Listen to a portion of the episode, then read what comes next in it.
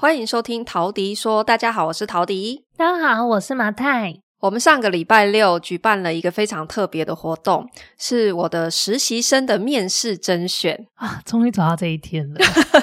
那为什么会有这个面试的甄选？是因为我之前在我的包租实战班里面就宣告过说，呃，就是只要你完课的话，你都可以报名进入我的公司，有八周的免费培训，作为实习生这样子。那所以。呃，我们在礼拜六的时候就办了一个面试的活动。那可是这个面试的活动呢，不是大家想象的那种传统的面试，就是坐在会议室里面，然后一对一面试官问问题这样。所以其实大部分的人来的时候也没有预设到是一个非常不一样的活动。很多人穿。我看到有人穿正式的西装来，而且蛮多人前几天就会一直私讯粉专说：“哎、欸，请问要做什么样的准备？会有哪些题目？对，会会考什么题目？这样。嗯、结果一来现场发现，哎、欸，没有哎、欸，超伤的，因为我是借由两个游戏，就是分组竞赛的游戏来，呃，算是对大家有一个观察。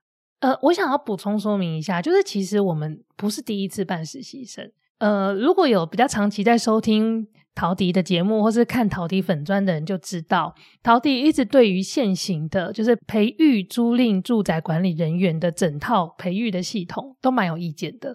毕竟他就是在政府，不要害我，因为毕竟你就是在政府开课之前，你就已经在开课。对对对，所以你自己在去上课的时候，你就会发现说，哎，好像现在的这个训练也有可能是受限于时数的关系或怎么样，我们不是很确定。嗯、但现在的培训都是以就是。教你怎么合法，教你怎么合规，教你怎么守规矩，呃，它主要的。其实就是一个不动产知识的法律专攻班吧，我可以这样理解。但是你说那个租赁住宅管理人员证照班可以学到任何实务的吗？答案是不会的，因为里面讲师大部分也是没有什么实务经验的。我就这么直说了。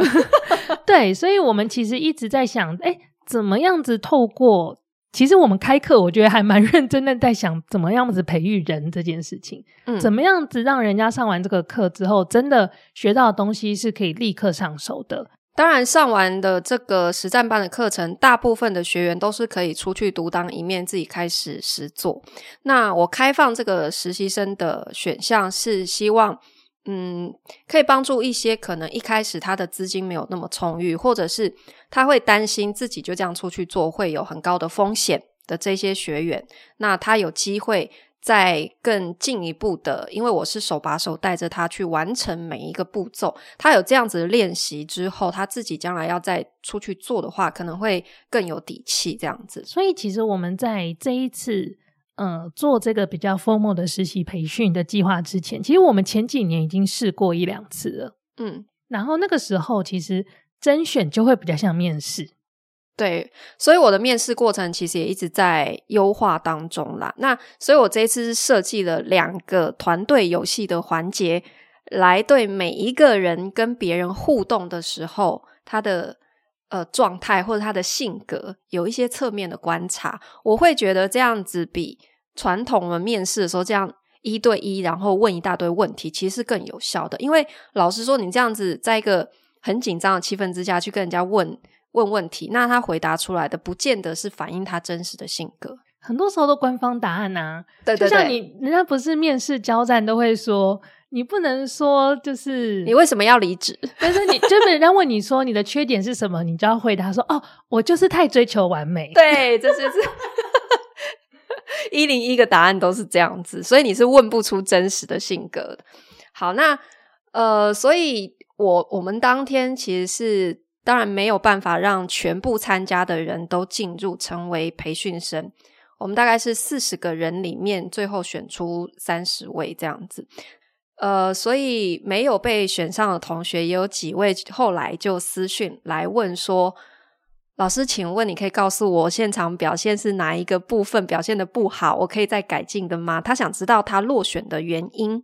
好，那其实不只是甄选，其实从前面我们在收集资料、收集报名表的时候，我们就有呃考量每一个学员的状态，我们其实就有一些人他没有进入到甄选。那从那个阶段就开始有人来问说：“老师，为什么我没有入选呢？”嗯，对，因为我们是先线上填报名，有一个初选，然后才会进入面试的环节，这样子。那我我其实在现场我也有讲，但我知道现在 Podcast 也有很多学员在收听，所以我这边就再讲一次，就是大家想知道我甄选的标准是什么？其实答案真的不是你好不好，你有没有经验？好，就是其实我在现场看的不是你的好坏的问题，或者是你的能力的问题。那呃，所以大家不要觉得说是因为你现场表现不好，其实不是好或不好的问题，而是我是借由整个团体互动的感觉去对你这个人有更进一步的认识。比方说，你问问题的方式，你问的内容，因为一个人问的问题往往比他说什么更重要。因为其实我们整个。甄选的流程吧，它分成两个阶段。然后第一个阶段呢，其实大家是会有机会轮流上台讲话的，嗯。然后那个讲话也会有一个结果，是你有通过考验还是没有通过考验。所以大家就会把重心一直放在我有没有通过考验这件事。对，所以呃，有有一个学员也私讯问说，他非常的懊恼，为什么他在第一个游戏的环节里面他没有挑战成功？嗯，他就是因为一个小小的失误或什么的。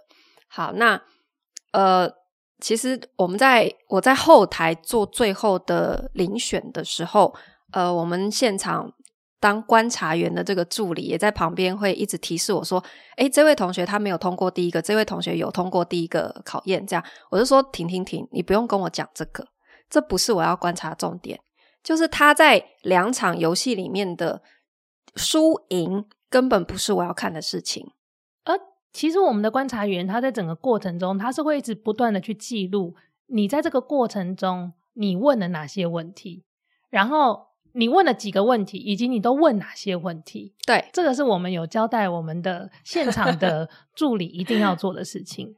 对，呃，所以我想讲的是说，就是我会特别观察的是一个人他怎么问问题是非常重要的。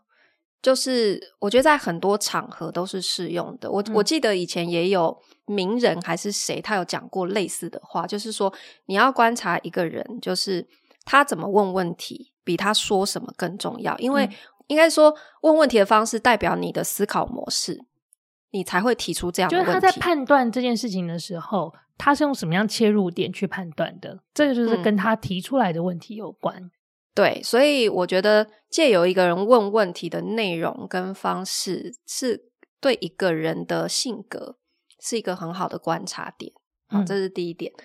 然后，当然第二个活动就是也是一个团队的竞赛啦。那我们也是在这个活动里面去去看说每一个人做事情的方法。对，因为比方说，呃，这个游戏是我有先宣布游戏规则，然后接下来是。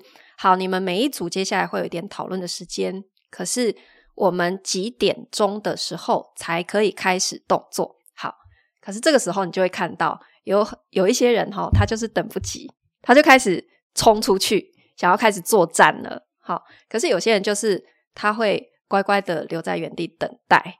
其实这也是观察的过程之一，但是没有。你可以看，对，可是我要讲的就是说，性格急躁的人在这里会有一个表现。然后性格比较听话或保守的人在这里也会有一个行为的表现，可是都不是好或不好的意思。哎，我觉得急躁，那任何一个状态，你都可以用正面的表述跟负面的表述。急躁可能是一个偏负面，但你说他很积极，它就是正面。你也可以诠释是积极。对，那如果你很安静在那边，你在等待那个规矩，我可以说你很守规矩，它是正面的，或许这个是正面的，但我也可以说哦，他作风偏向保守。对，那他好像就带了一点点负面的意味，嗯，所以其实每一个状态，我们就是把它记录下来。因为对一个团队的组成而言，就是到底我们希望这个团队是同质性很高，还是这个团队是异质性很高？大家都有很多互补的地方。其实每一次我们在组成团队的时候，我们的想象都不太一样。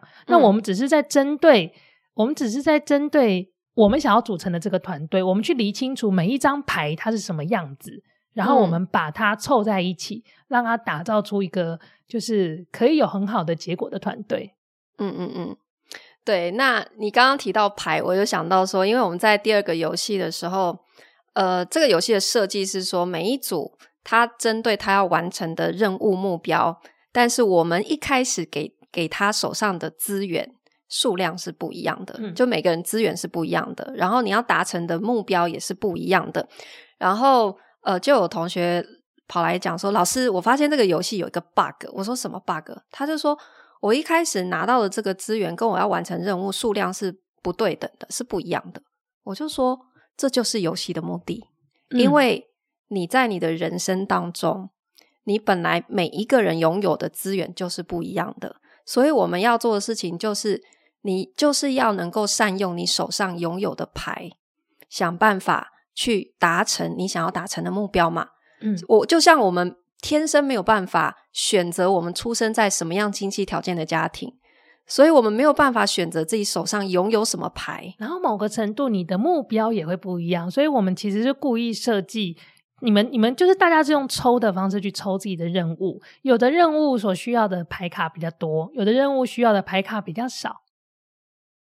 他有些人他可能就会说哦，所以我们这一组的所有我所拥有的牌卡，假设我需要的任务牌卡二十张好了，可其实我手上可能只有十七张，他就觉得那就是 Mission Impossible 啊，他会说这不公平，嗯，人生就是不公平的，而实际上我们在试玩的时候。我记得我做过一个范例啦，嗯、就是我们试玩的时候，我不就是用了比较少的牌卡。我们试玩的时候，你就是用最少的牌，结果你你是最大的赢家。对，结果我拿的牌比较多，我也没有赢，因为我就算牌，然后我就 我就是计算每一个人需要什么。对，所以我觉得这游戏哈，就是我觉得也是可以带给大家一点点放到人生里面的一点点启发吧。我觉得就跟人生蛮像的，啊，就是。Yeah. 你有牌就打，你没有办法去选择你想要什么样的牌嘛？嗯，对啊，我们只能用我们手上现有的资源去尽可能的做到最好。其实我觉得，呃，我们其实很容易在，比方说我们在面试的时候，不管是面试一个工作，甚至于是面试租客，好了，我们常常会觉得我表现的很好。就我们常会觉得说，你怎样做会是最好的答案，嗯，但是我们常常会忘记，就是会不会那个正在挑选的人，他要的不是好呢？他要找的对象其实是适合，嗯，那对于他现在的这个团队来说，会不会就是你不要这么优秀，会更适合这个团队？嗯，我我其实想了非常久，我在职场上也。碰过了一些挫折之后，我才领悟了这个道理。嗯，我觉得甚至于是我自己当了主管之后，我才明白这个道理。有时候我真的不是在找一个最优秀的人，嗯，进来团队，而是我在找那个时间点，我觉得以我们团队那个状态最适合的人。就像你刚刚提的嘛，其实一个团队的组成里面，他可能要需要不同性格的人共同组成。那比方说，你团队如果十个人里面，然后十个全部都是非常急躁或是 很很 aggressive 的这一种，那对于整个团队的执行不见得是好事。因为如果前面有人跑太快，或许需要有一些比较慢郎中一点点、嗯、比较保守一点点的人去把它拉住，这样才可以得到一个比较好的平衡嘛。但有些时候，如果是一个我们希望整个团队气氛是充满了竞争心态的。我希望每个人都把彼此当成敌人，然后疯狂的踩踏别人。如果是这个状态，我们就会找一些就是很喜欢踩踏，就是踩踏别人的人。就如果你个性比较温吞，你进来就会被疯狂的欺负。除非你是既温吞，uh. 心机又重，这就很棒。所以我们现在选出来是这样。你这样讲的，好像我们选出来都是一些豺狼虎豹，是吗？也不是啊。所以我们这次选出来的实习生，其实。追求就是一个，它是达到团队合作的一个动态平衡吧。嗯，对，所以我还是希望没有被选上的同学不要太往心里去啦。就是这是我做的一些考量。我们这一次选择用游戏的方式啊，呃，你一开始提出这个 idea 的时候，我有点惊讶。嗯，然后我们实际上又找不到最适合的游戏，所以我们花了蛮长的时间在设计游戏的。就是，呃，我们其实中间有一个游戏是完全我们自创的，对然后另外一个游戏是我们根据别人的游戏去改，但是其实也是改了蛮大一部分。嗯，那为什么我后来买单用游戏来面试这个 idea 呢？是因为我发现，呃，游戏的英文叫 game，嗯，然后其实牌局也叫 game，赌博也叫 game，嗯，你这样子去想，你就会发现我们。每一天，我们在一场一场小小的战斗里，其实都像 game。嗯，那很多时候，我们只是在透过跟别人交谈的过程里面，长，因为你看，如果你今天是呃打扑克牌好了，有几张牌是盖着的，有几张牌是亮出来的，你只是尝试在这个沟通的过程里面去知道说，哦，我现在手上的牌亮出来的有哪一些。嗯，我到底手上有哪一些资源？其实就像你刚刚所讲的，很多时候我们不能够选择我们手上会拿到哪些牌，因为庄家发给我多少，我就是对呃，荷官给我多少，我就是拿了那个牌。嗯，但是我去想的是，第一个是我要亮多少牌，第二个是我怎么样用我手上的牌去达到一个最好的效果。我觉得在这个过程中，我们会忘记的是。实际上的 game，它是一局一局是有结果的，一局一局是有输家有赢家，有人会拿走所有的的 chips。但在生活里面的 game 其实是没有结果的。你赢了这一局又怎么样呢？你今天面试上了，搞不好这工作一点都不适合你。嗯，你今天错过了这个面试，搞不好下面有更好的的状态在等着你。就像你上次说的无限赛局，对，就是我们常常会太，因为我们人其实很好胜，我发现好胜心是从小就有的，至少因为我是一个非常好胜的人，所以我从小玩游戏一定要赢，所以如果那种面试是集体面试，然后还是游戏型的，我内心都会，所以你就是那个会写信来问说，请问。我为什么落选那样吗？不会，我会，我会，我会放弃这个面试，然后再跟别人说：“哼，是这个面试不够好，配不上我。”哦，这样子哦。但是，正如我们这一次透过游戏，其实为什么我们刚刚跟大家解释说啊，我们其实在中间看什么？不，因为有人会来写信说：“哎，老师，我两个游戏都赢，哎，为什么我最后没有留下来？”嗯。大家都会忽略的一个点是，因为输赢一点都不重要。没错，输赢一点都不重要，重要的是在这个过程里面，你怎么样子呈现你自己，嗯，然后你怎么样子去理解你现在面临的状态，嗯，才会是，其实才会是你身边所有的人，所有的所有的 shareholder 他们在看的东西，嗯。对，因为将来我们进入包租这个行业的时候，我们是一个跟人不断打交道的工作。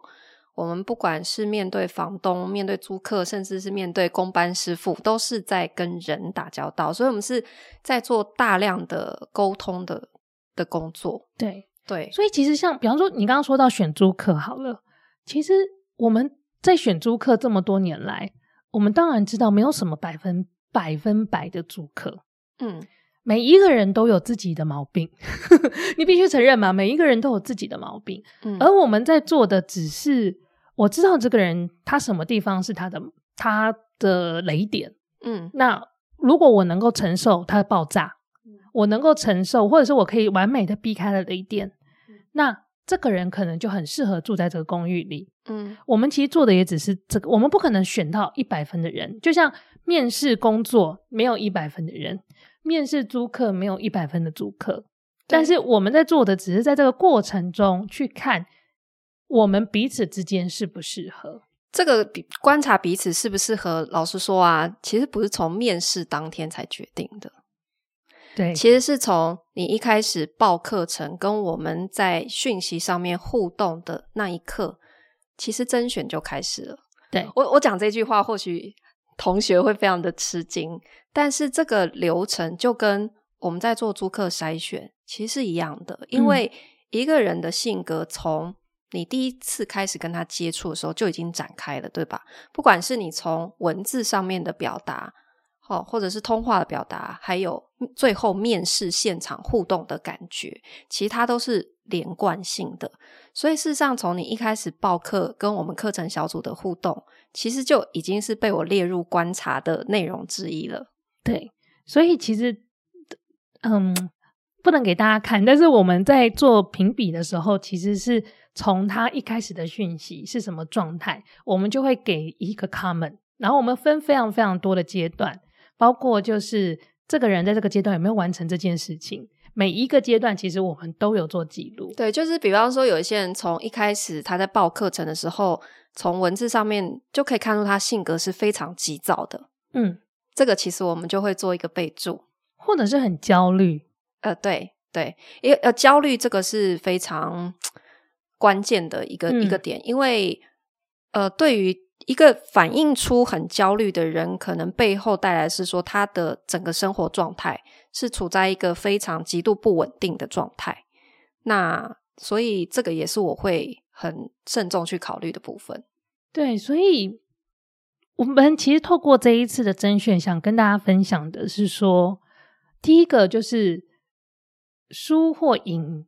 也不会决定了最后的结果是怎样，然后我们没有办法保证最后的结果是好或坏。可我们能做的，你可能会觉得说，那这样子好像好胜是不对的嘛？不会，因为好胜心是与生与生俱来的。你看小朋友玩游戏就知道，小朋友都超好胜的。嗯，但其实对我们来说，最重要的是我们怎么在这过程之中。我们得到些什么？我们体会些什么？如果你今天你来参加这个甄选，然后你在过程之中，你认识一个很好笑的朋友，你跟他互相交换 Line、交换 IG、交换 Facebook，然后你们后面真的就是，呃，比方说你们有合作的案子，或是你们变成好朋友，这也是非常好的一个获得，嗯、而并不是你非得从这个过程，呃，非得从这中间得到一个什么非常具体的奖杯或是成就。我我觉得我们做事情把眼光放在目标导向，会比较容易得到你想要的结果。因为像我们今天在分享的，就是想让大家知道说，我们在人生的很多过程里面啦，我觉得不管是你想要达成一些人生的梦想，或是你在职场上想要取得什么样的成就，呃，眼前一时的争输赢，其实。不见得是最后可以把你带到目的地的一个方式。我想要分享一下，虽然我们很，就是我们的频道其实不太讲股票，嗯、但我觉得这个就蛮像，真的是蛮像你在做长期投资的时候，嗯，就是你眼前你，如果你是做短期操作的，那一时的上冲下洗对你来说就非常重要，嗯。可是像呃我自己投资，尤其是美股，其实我都。是一个，因为我美股其实除了 ETF 以外，我也有买部分的个股。那我的个股的买法真的就是非常的看产业。那像我这样子的投资方法，其实如果我每天都关注那股价，我的心情会非常的震荡。所以我通常就是会拉长，当然我不会不关注，就是我通常还是会做记录。可是我发现，我把它拉长起来看，都是。我觉得我目前为止的方向走的都还是正确的，嗯，那就像你说的，我只要看着这个目标，长期而言，这个世界需要的产业是什么？他用长时间去验证，基本上都大差不差，不会错得很很离谱啦。嗯，你让我想到我前几天看在网络上看到一个连友，他写了几句话，我很简短，但是我觉得蛮有道理的。我不知道跟你这个讲的有没有类似啦，就是他说。嗯、呃，你你可能会听到你身边有人说，他买了一间房子，每个月缴房贷，缴了二十年，他把这个房贷还完了。可是你应该很少听到身边有谁是花了二十年的时间定期定额买股票的。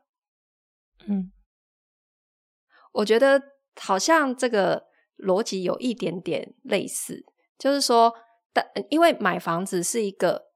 其实你目标非常明确，嗯，你想要拥有的是什么东西？不管是你把这个房子当做是一个资产，还是单纯当做一个家这样子去看待。然后你人生的目标，就是因为你知道有这个让你带来一个安定感的东西，你就会每个月乖乖的去把这个钱该缴的就缴。嗯、可是我们买股票的心态通常不是这样，因为股票出场太容易了。对啊，所以大部分的人不会持久，他不会持续的去做这样子的动作。